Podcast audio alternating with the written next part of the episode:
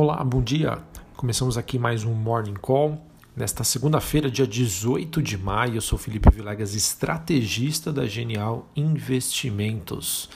Bom, hoje temos um dia bem positivo para os mercados globais, com as bolsas na Europa e o S&P futuro avançando à medida que negócios né, estão sendo reabertos nas economias mais avançadas, ou seja, de países desenvolvidos. Na Europa, as ações de mineradoras e empresas de aviação e viagens são os destaques positivos.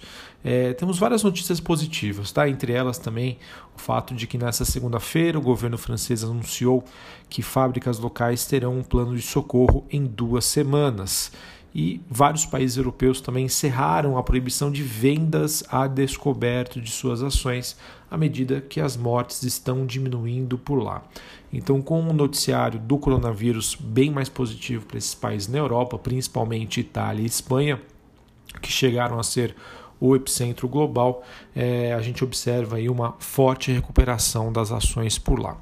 Em relação aos Estados Unidos, futuro, os futuros S&P Dow Jones avançam é, depois da pior semana, no caso, semana passada, é, desde os meados de, meados de março, na esteira de notícias de que a Califórnia está agora com 75% aberta, né, normalização, ah, depois das reduções de restrições associadas ao coronavírus.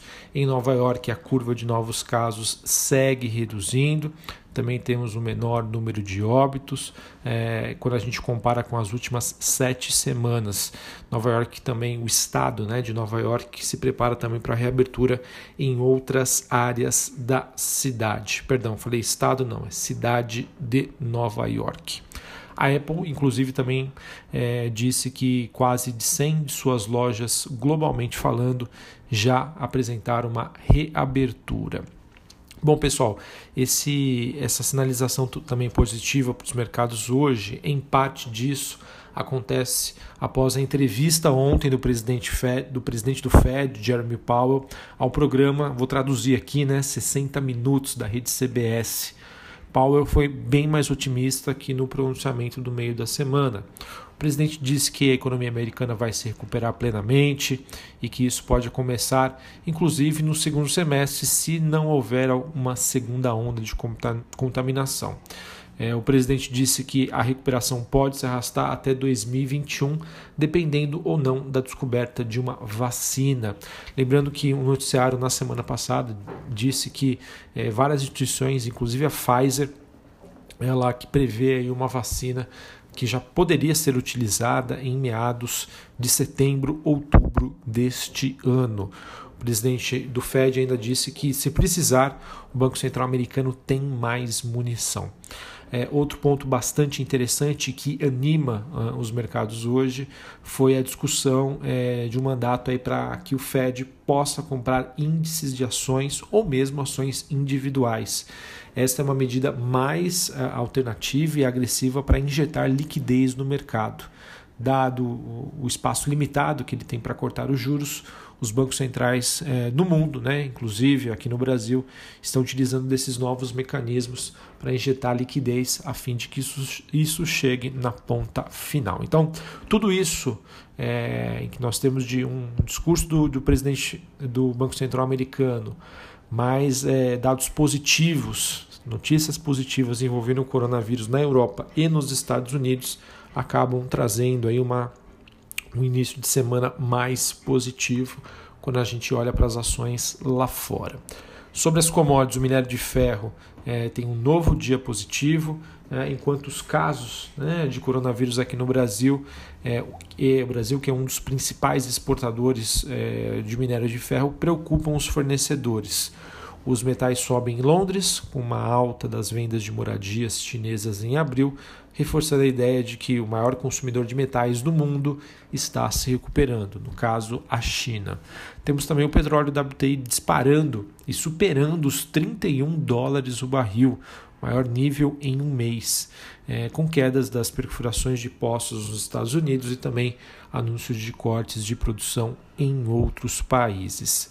Nesta manhã, até o momento, o EWZ, que é uma ETF que representa ações brasileiras negociadas em Nova York, é, sobe mais de 1%. Então vejam que, mesmo com o noticiário ainda negativo aqui no Brasil, no âmbito político, o exterior positivo acaba dando um empurrãozinho nas nossas ações. Então temos, por enquanto, uma expectativa de um dia positivo. Bom, quando a gente fala aqui de noticiário negativo, é porque tivemos aí mais um final de semana com ruídos políticos no Brasil em relação ao coronavírus, a Covid-19. É, destaque para o prefeito de São Paulo, que teria, está anunciando, na verdade, que a capital está numa fase crítica de ocupação de leitos de UTI.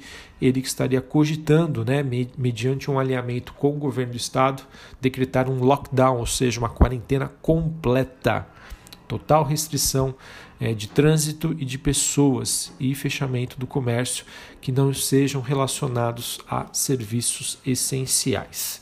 Isso deve acontecer se as medidas, né, a taxa do distanciamento social não aumentar nos próximos dias.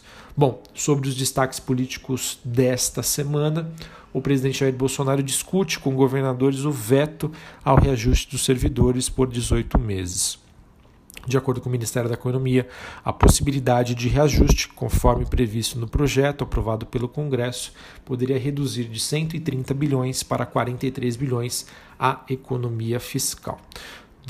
Temos que deputados analisam projetos sobre recuperação judicial e falência durante a pandemia, além de uma medida provisória sobre a redução de salários e também sobre a jornada de trabalho. No Senado, os líderes debatem a propostas, propostas com impacto sobre as instituições financeiras. Isso porque há uma discussão sobre a viabilidade de votação desses projetos que devem ter forte impacto para o setor bancário isso é uma das notícias que desde a semana passada veio pressionando bastante o setor.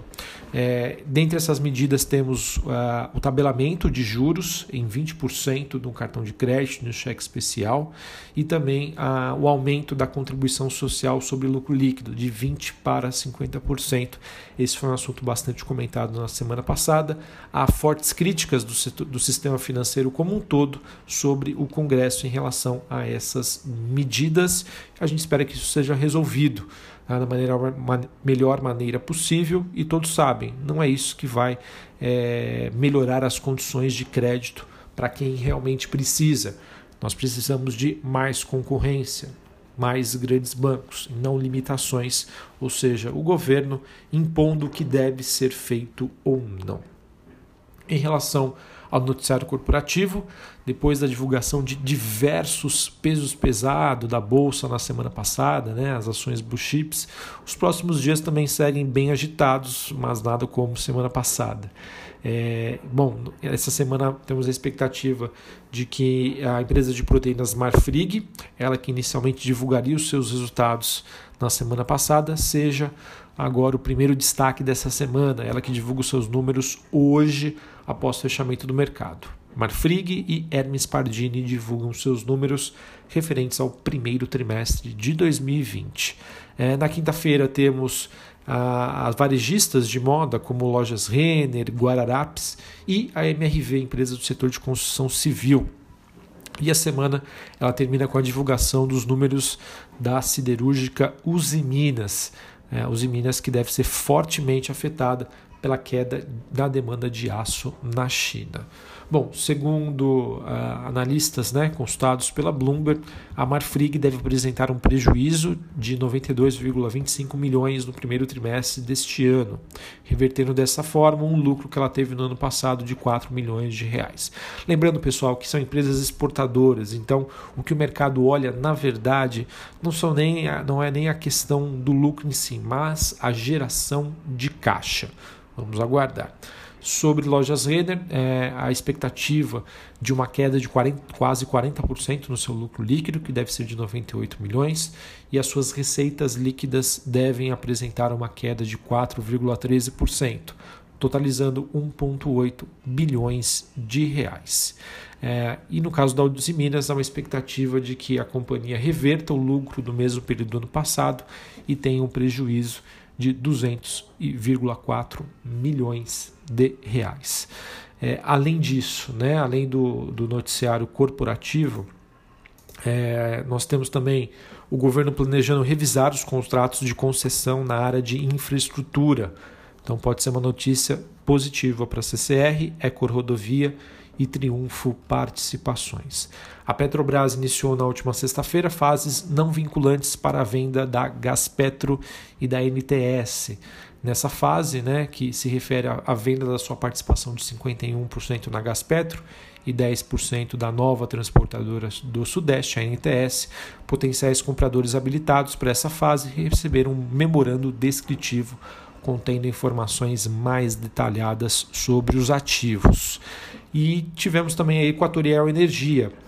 Existia uma expectativa de que ela divulgasse os seus resultados hoje, porém, pela terceira vez, ela adiou a divulgação dos seus números referentes ao quarto trimestre de 2019, pessoal.